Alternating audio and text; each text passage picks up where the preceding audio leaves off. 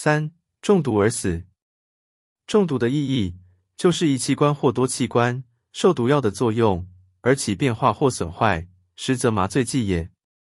具有此种性质，应与此类并为一谈。因近年服麻醉剂而自杀的人较多，所以特别提出来详加讨论。一、硝酸硫酸盐酸等这一类药品，腐蚀的作用最烈。入口的时候，发积聚的燃烧，以致痛极而晕。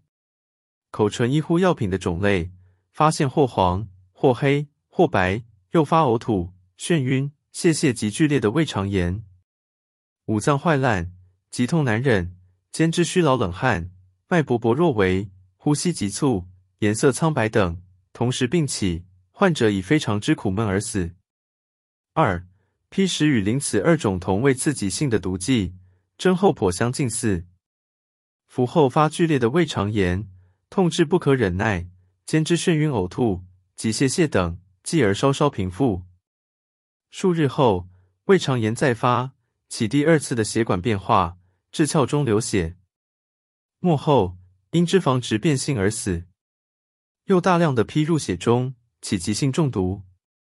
症状为具肾的呕吐，中毒的神经症状。神经症状即昏睡、谵妄、触诺、肢节麻痹、呼吸及心脏麻痹，速致死。批中毒之后，体内灼热如火烧一般，其痛如刀剑切断肉体，辗转反侧，皮肤现出血斑。解剖了以后，见诸多脏器有出血性。磷中毒如氟氧火头，与砒中毒的情形大同小异，都死得可怕。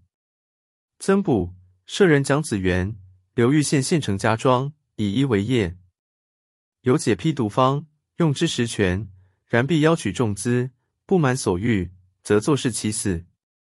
一日暴卒，见梦于居亭主人曰。